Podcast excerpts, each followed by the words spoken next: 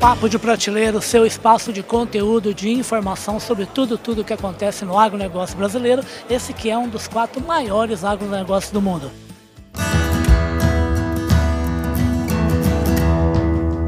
Podcast Papo de Prateleira.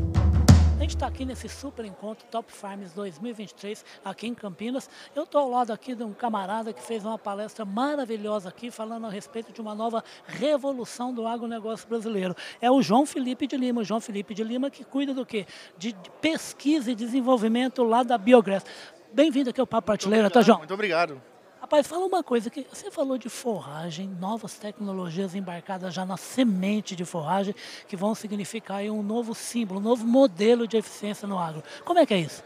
Bem, a gente conseguiu transportar dos cereais para a forra de cultura um conjunto de tecnologias. Resumidamente, a gente conseguiu pegar tudo que a gente já tinha de tecnologia, aplicar a cultura, e esse processo deu para a gente a possibilidade de ressignificar determinadas espécies. Nós deixamos de depender da aptidão natural de uma espécie e passamos a conseguir dar significado, dar função para que outras espécies desempenhem potencial. Dou um exemplo. A Bracara rusizense é conhecida por ser multiplicadora de nematóide, multiplicador de fungos a gente conseguiu fazer isso virar o contrário. A gente embarca na semente um excelente nematicida, hiperselecionado, poderosíssimo, e como a Rusicensis tem toda aquela potência radicular, vira um baita de um nematicida para fazer um controle.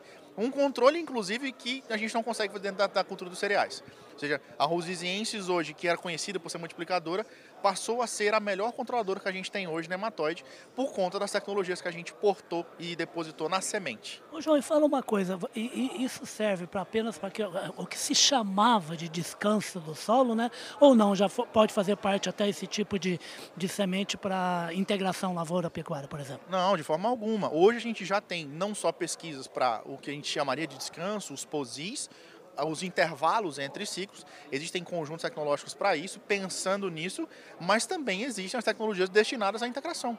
O sistema Santa Fé, a gente consegue depositar uma carga de micro-organismos não só no milho, por exemplo, como também na braquiária, e a braquiária passa a roubar a mesma produtividade do milho é, é sabido que o sistema Santa Fé, uma planta acaba atrapalhando um pouco a outra.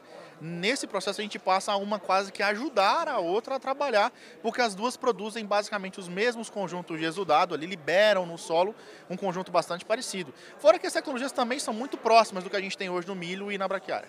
Fala uma coisa, você participou aqui de um painel falando a respeito de solo. Isso que você está falando, está falando de agricultura regenerativa e muito cuidado com o solo, é isso? Exatamente. A agricultura regenerativa é, é a racionalização da agricultura que a gente já conhece, porém a gente está buscando tapar determinados buracos e, e fazer uma, um, ali um entorno melhorando o máximo possível a parte de, de, redução, de redução de danos, a mitigação de danos. Nesse caso, o principal dano a ser remediado é o dano à biota de solo da agricultura intensiva. Perfeito. Então, a agricultura intensiva tem selecionado demais e principalmente selecionado inimigos da agricultura, fungos, fitopatogênicos, doenças. A gente tem tido um índice cada vez pior. Na regenerativa, a gente busca o caminho contrário, aumentar a diversidade e principalmente que seja uma diversidade boa de micro-organismos amigáveis, favoráveis, não seja uma biota tão hostil quanto a gente tem tido hoje em dia na agricultura tradicional. Então, a agricultura regenerativa está buscando reequilibrar e mudar essa biota de uma biota hostil para uma biota favorável. Perfeito. Na sua apresentação, antes de você mergulhar nas tecnologias aí da, da Biograss, você falou a respeito de um trabalho que já vem sendo muito bem feito pelo agro brasileiro em relação a carbono, em relação à qualidade de solo, em relação, enfim, à sustentabilidade ambiental como um todo. Queria que você falasse rapidamente, que foi muito bacana o que você expôs. Claro, o Brasil ele, ele tem uma capacidade natural, uma aptidão de ser talvez um dos maiores armazenadores e depositores de carbono do mundo, justamente por conta do agro. Se a agricultura brasileira hoje decidisse que ia fixar carbono em modo geral, provavelmente a gente passaria muito perto de zerar nossas emissões. Porque imagine a quantidade de áreas agrícolas que a gente tem hoje no Brasil, que cada hectare conseguiria capturar 7, 8, 10 toneladas de carbono, por exemplo, da atmosfera e depositar no solo. Isso é possível, isso é, de certa forma, uma tendência ao longo do tempo. E, claro, a deposição de carbono, eu, eu citei e continuo dizendo, o solo é o melhor banco que o agricultor pode pensar na Perfeito, é verdade. hora de pensar no crédito de carbono, porque o solo paga em soja. Paga em grão, né? Paga em grão, paga em milho, paga em fruto, seja lá, se for o café. Então a deposição de carbono, que hoje quando se fala de deposição de carbono, se pensa no crédito de carbono, tem que ser pensado também no resultado em produtividade. É muito maior, né? É muito maior e é imediato. O produtor é o único detentor desse resultado, ele não depende de ninguém, nem de um tipo de corretor no meio do caminho. Então, depositou carbono no solo, melhorou a biota, a produtividade vem. É inevitável. Que maravilha. Fala uma coisa, agora voltando a falar de biogás. O biogás está inserido aí num sistema produtivo de comercialização de tecnologia que envolve, que envolve outras marcas. Queria que você fizesse um desenho do que é biogás e essa, esse conjunto de marcas que ela, que ela trabalha ao lado. Claro, a biogás ela faz parte de um aglomerado industrial que contempla Bioma, Simbiose, Biagro e outras empresas irmãs ligadas a outras regiões, mas as três empresas detêm a, parte comercial da Biogress e a Biogress tem o acesso ao banco de micro-organismos das três corporações. Então a gente tem hoje liberdade de acessar o banco de micro-organismos, selecionar o que tem de melhor dentro das três empresas e empregar na Rusiciências. E em outras culturas também, em outras tecnologias, hoje o primeiro produto da Biogress é Rusiciências, mas não é o único.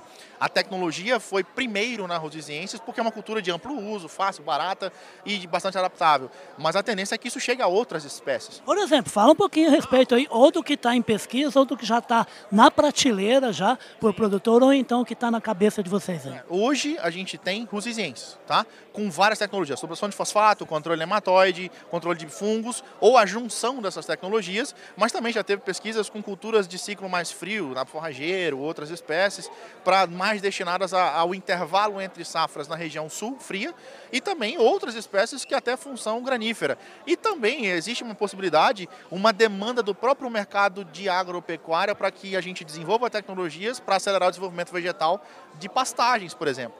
Isso hoje já é possível, a gente não consegue hoje jogar em larga escala por adaptabilidade. Como a gente, na pecuária a gente tem muitas espécies em muitas regiões, teria que desenvolver alguma coisa para cada uma delas. Mas dentro um pouco, dentro de alguns anos, a gente vai ter uma, uma forrageira produzindo o dobro de massa, tendo um intervalo de corte menor, tudo isso por conta da biologia inoculada na raiz dela. A gente vai trazer de fato, é, é a diferença que a gente viu nos cereais acontecer há um tempo atrás, da diferença do brad, do azospirillum, vai acontecer também na pecuária, como já aconteceu na agricultura. Você que é uma pessoa de pesquisa e desenvolvimento, comenta uma coisa ou fala se eu estou falando uma grande bobagem. O que mais me chamou a atenção além do número, realmente, mais de 320 mil toneladas de grãos na safra verão 22, 23, é um número espetacular. Mas principalmente comparado com o número imediatamente anterior, que é o da safra 21, 22, que foi quase 40 milhões de toneladas a mais agora. Isso é, esses saltos, esses picos, ele é um pico mesmo, é, é, é bobagem do que eu estou pensando, e, e se for um pico, ele pode aumentar, quer dizer, os saltos podem ser ainda maiores com tecnologias como essa que está falando falando que é a nova geração aí de forragens? Ah, acho que ainda é cedo para a gente dizer se foi um pico ou não, mas é uma demonstração de onde a gente pode chegar.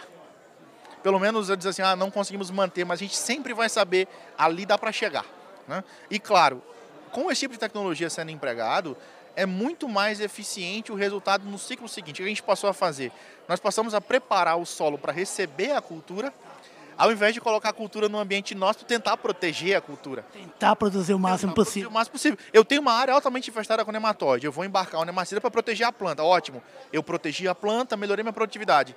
Mas a remediação dessa área tem outra rota, não é a mesma rota. E aí que a gente entra. Então, é um conjunto que vem somado às tecnologias que já se conhecem nos cereais. Eu uso nematicida, eu uso biofungicida, eu uso um bom inoculante, muito bem, mas como é que está o estado dessa área? Ah, ela tem nematóide, eu não consigo baixar. Como que eu vou baixar? Eu vou empregar cultura de serviço que tenham um nematicida que vão ficar mais tempo com uma potência maior trabalhando e vai, aí sim a gente vai conseguir manejar o solo para receber melhor essa cultura principal.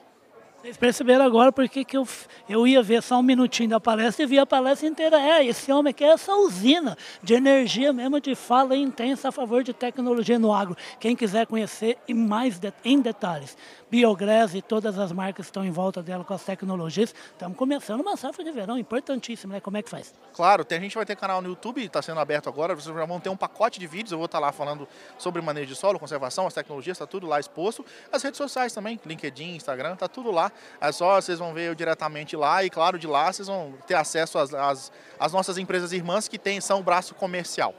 Tô vendo que eu, eu humilde homem do papo de prateleiro aqui, tô com um concorrente de peso agora. Não, a gente está para agregar o produtor final. Claro, a gente tem hoje uma visão um pouco mais alta do que está acontecendo no Brasil inteiro. E a gente conhece uma tecnologia que não chega até o campo. Então é uma forma de tentar traduzir um pouco e ajudar. Claro, a gente tem muitas pessoas que fazem isso no Brasil, mas a ideia principal é levar de forma mais simples possível a melhor tecnologia e a melhor informação possível.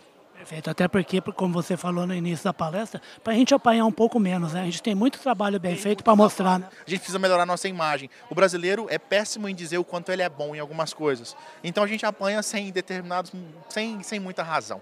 E está na hora de começar a mostrar o que a gente é bom. E no agro a gente é, é demais. E o João Felipe de Lima é prova de que no agronegócio a gente é demais mesmo. Essa energia, esse sorriso bonito, essa usina para falar e passar informação para que você produza melhor aí na sua fazenda. Super obrigado por participar da prateleira e sucesso no espaço que vocês estão abrindo lá agora no YouTube, tá?